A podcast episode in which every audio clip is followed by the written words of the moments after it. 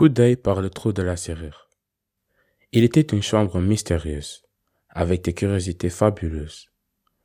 Des têtes d'animaux empaillées, des visages effrayants, des sculptures en bois de des dômes de verre contenant des serpents, des papillons, des scarabées, un lustre en verre de baccarat, un miroir ancien où les reflets dansent, des livres qui murmurent des secrets en silence.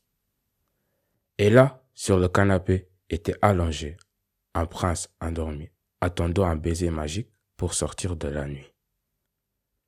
C'est la curiosité qui nous a poussés à regarder par le trou, découvrant un monde enchanté, mystique et fou.